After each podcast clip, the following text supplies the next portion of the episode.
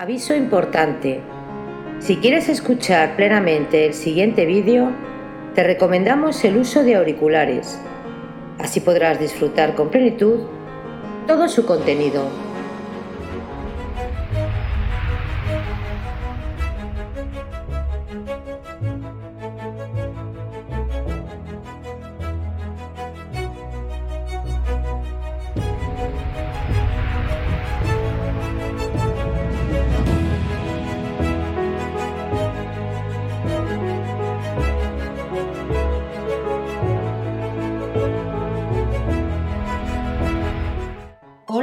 Todos de nuevo. Bienvenidos a Bapaus 12 Magas. Hoy vamos a continuar con la narración de la novela histórico-cristiana Benur, una historia de Cristo, del escritor Lewis Balance. Recordaros suscribiros al canal para así poder colaborar a crecer juntos. Hay muchas historias increíbles por descubrir.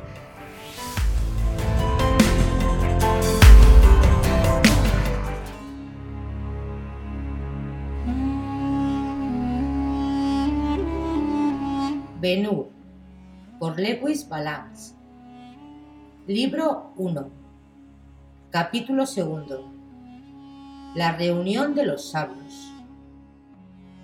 Como podía verse por fin, aquel hombre estaba admirablemente proporcionado, vigoroso y de mediana estatura. Aflojando el cordón de seda que le sujetaba el cuellez a la cabeza, empujó hacia atrás los arrugados pliegues hasta dejar al descubierto su cara. Una faz enérgica, de color casi negro, pero en la que la frente ancha y baja, la nariz aquilina, los ángulos externos de los ojos ascendiendo ligeramente, el cabello abundante, áspero y estirado, de reflejos metálicos y cayendo sobre los hombros en varias trenzas, era el signo de un origen que no cabía disimular. El mismo aspecto tenían los faraones y los últimos Ptolomeos. El mismo tenía Mizaín, el padre de la raza egipcia.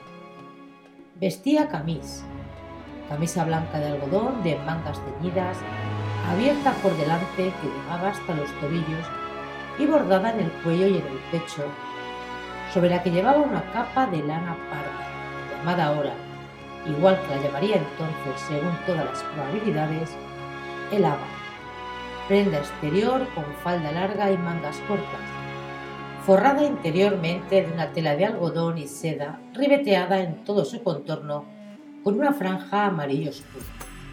Calzaba unas sandalias sujetas con unas correas de cuero suave.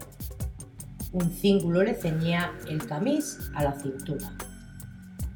Considerando que iba solo y que merodeaba por el desierto leones y leopardos, además de hombres tan salvajes como las fieras, lo que resultaba más notable era que no llevase armas, ni siquiera el palo curvo utilizado para guiar camellos, de donde podemos inferir, cuanto menos, que le traía un asunto pacífico y que era un hombre singularmente audaz o colocado bajo una protección extraordinaria. El viajero tenía los miembros entumecidos, pues la travesía había sido larga y pesada de ahí que se frotase las manos y golpease el suelo con los pies, y luego diese vueltas alrededor del fiel sirviente cuyos brillantes ojos se cerraban de tranquilo contento con la rumia iniciada. Mientras iba describiendo círculos, se detenía con frecuencia y protegiéndose los ojos con las manos, examinaba el desierto hasta el límite alcanzado por la vista, aunque siempre al terminar la inspección nublaba su cara un desencanto leve, pero bastante para indicar a un observador perspicaz que el viajero esperaba compañía si es que no estaba allí obedeciendo a una cita. Y al mismo tiempo el observador quizás había notado en sí mismo un aguijonazo de curiosidad por saber qué clase de negocio podía ser aquel que había de solventar en un lugar tan distante del mundo civilizado. Por más que manifestara desencanto, no cabía dudar de la confianza del viajero en la llegada de la compañía espera. En prenda de ello, fue hasta la parihuela y en la camilla o caja opuesta a la que él había ocupado al venir, sacó una esponja y una pequeña alcazarra de agua con las cuales lavó los ojos, cara y narices del camello. Hecho lo cual, sacó el mismo recipiente un palo recio.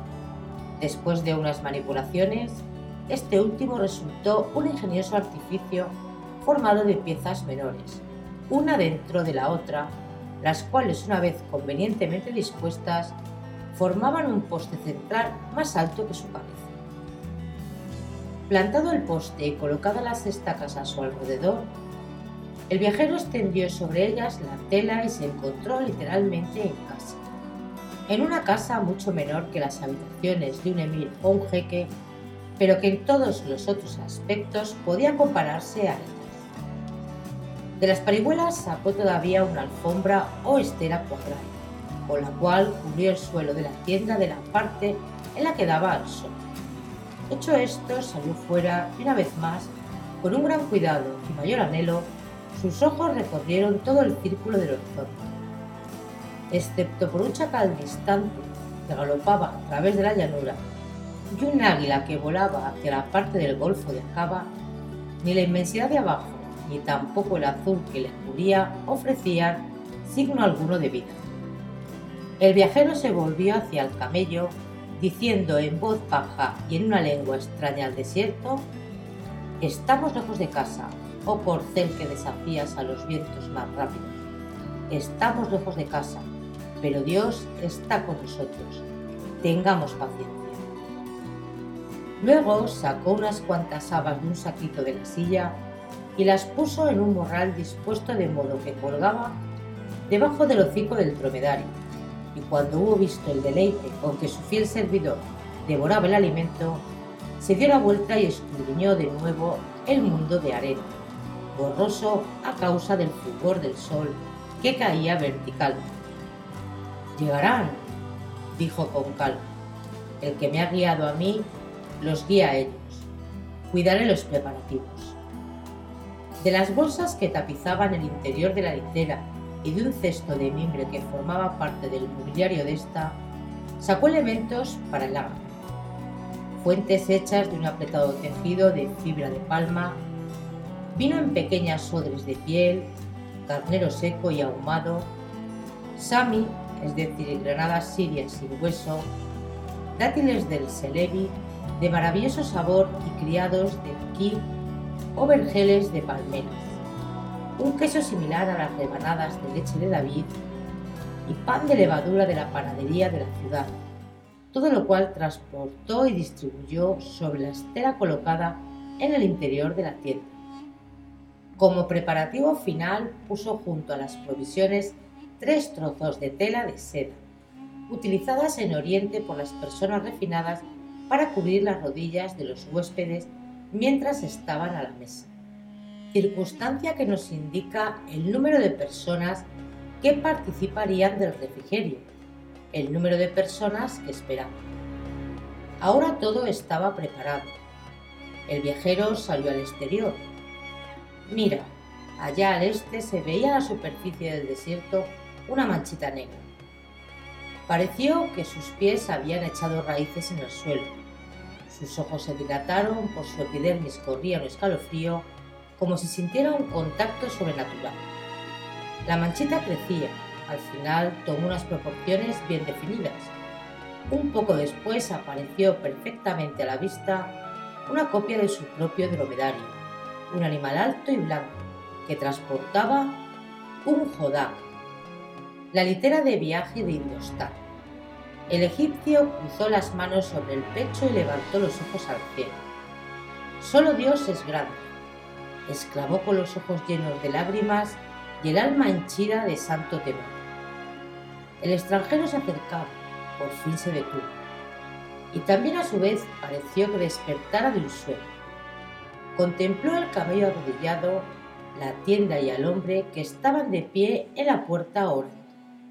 Entonces cruzó las manos, inclinó la cabeza y rezó calladamente. Después de lo cual, transcurrido un corto rato, saltó del cuello de su montura a la arena y se acercó al egipcio al mismo tiempo que éste avanzaba hacia él. Un momento estuvieron mirándose el uno al otro. Luego se abrazaron, es decir, cada uno puso el brazo derecho sobre el hombro del otro mientras el izquierdo le rodeaba parcialmente el tallo, apoyando un instante la barbilla primero sobre el lado izquierdo y luego sobre el derecho del pecho. La paz sea contigo, oh sirviente del verdadero Dios, le dijo el extranjero. Y contigo, oh hermano de la verdadera fe, paz y bendiciones para ti, replicó el egipcio con fervor. El recién llegado era un hombre alto y flaco, con la cara delgada, los ojos hundidos, el cabello y la barba blancos y un cutis de un color intermedio entre el matiz del cinamomo y del bronce. También iba sin armas. Vestía a la manera de indostar. Sobre un birrete llevaba un chal atado en grandes pliegues formando turbante. Las ropas que le cubrían eran del mismo estilo que las del egipcio, excepto por el alba, que era más corta, dejando al descubierto unos calzones anchos y caídos atados a los tobillos. En lugar de sandalias calzaban sus pies unas babuchas de cuero rojo y afilada punta. Excepto las babuchas, todo su atuendo, de pies a cabeza, era de tela blanca. Tenía un aire altivo, majestuoso, severo. Bisbamitra, el mayor de los ascéticos, héroe de la Iliada del Este, tenía en él un representante perfecto. Podrían haberle definido diciendo que era una vida empapada del saber de Brahma, devoción encarnada. Solo en sus ojos había una prueba de humanidad.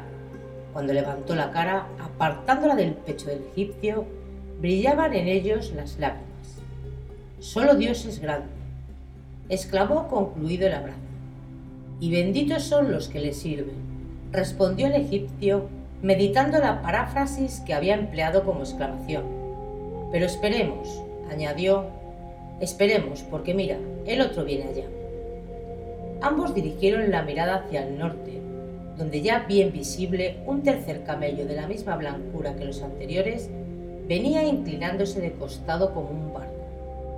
Y guardaron hasta que llegó el tercero, desmontó y avanzó hacia ellos. Paz a ti, oh hermano mío, dijo abrazándole al hindú. Y el hindú respondió, hágase la voluntad de Dios. El recién llegado se diferenciaba por completo de sus compañeros. Era de constitución más delicada. Tenía la piel blanca, una mata de cabello rubio, formaba una corona perfecta para su cabeza, pequeña pero hermosa. El fuego de sus ojos azul oscuro certificaba una mente delicada y un temperamento valeroso y afectivo. Llevaba la cabeza descubierta e iba desarmado. Bajo los pliegues del manto tirio que llevaba con gracia inconsciente, aparecía una túnica de mangas cortas y cuello bajo, recogida a la cintura por una faja y que le llegaba casi hasta las rodillas, dejando desnudo el cuello, los brazos y las piernas. Unas sandalias protegían sus pies, 50 años y probablemente más habían pasado sobre él sin más efecto en apariencia que impregnar su comportamiento de gravedad y atemperar sus palabras con la reflexión. El vigor del cuerpo y la brillantez del alma seguían intactos. No era preciso decir a un estudioso de qué estirpe había salido, sino procedía de los bosquecillos de Atenas, sus antecesores habían nacido allí. Cuando sus brazos se apartaron del egipcio, éste dijo con voz trémula, El espíritu me trajo a mi primero, por eso veo que me ha elegido para que sirva a mis hermanos. La tienda está preparada y el pan solo espera que le parta. Dejad que cumpla mi oficio. Y tomando a cada uno por una mano, los guió al interior de la tienda. Les quitó las sandalias, le lavó los pies, derramó agua sobre sus manos y se la secó con unas servilletas. Luego de haberse lavado las suyas propias, dijo, Cuidémonos, hermanos, para que podamos llevar a cabo nuestra misión, y comamos a fin de tener fuerzas para los deberes que nos quedan por cumplir durante el día.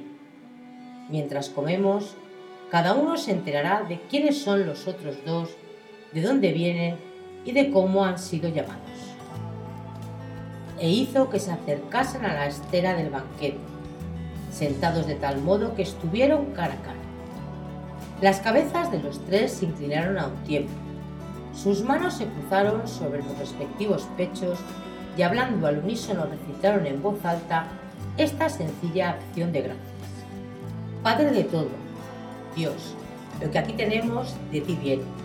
Acepta nuestro agradecimiento y bendícenos para que podamos continuar cumpliendo tu voluntad. Pronunciada la última palabra, los tres levantaron los ojos y se miraron uno al otro maravillados. Cada uno había hablado en una lengua jamás oída por sus compañeros, y sin embargo, cada uno había entendido perfectamente lo que habían dicho los otros. Una divina emoción estremecía sus almas porque en aquel milagro veía la intervención de la presencia divina. Fin del capítulo 2 del libro primero de Benito.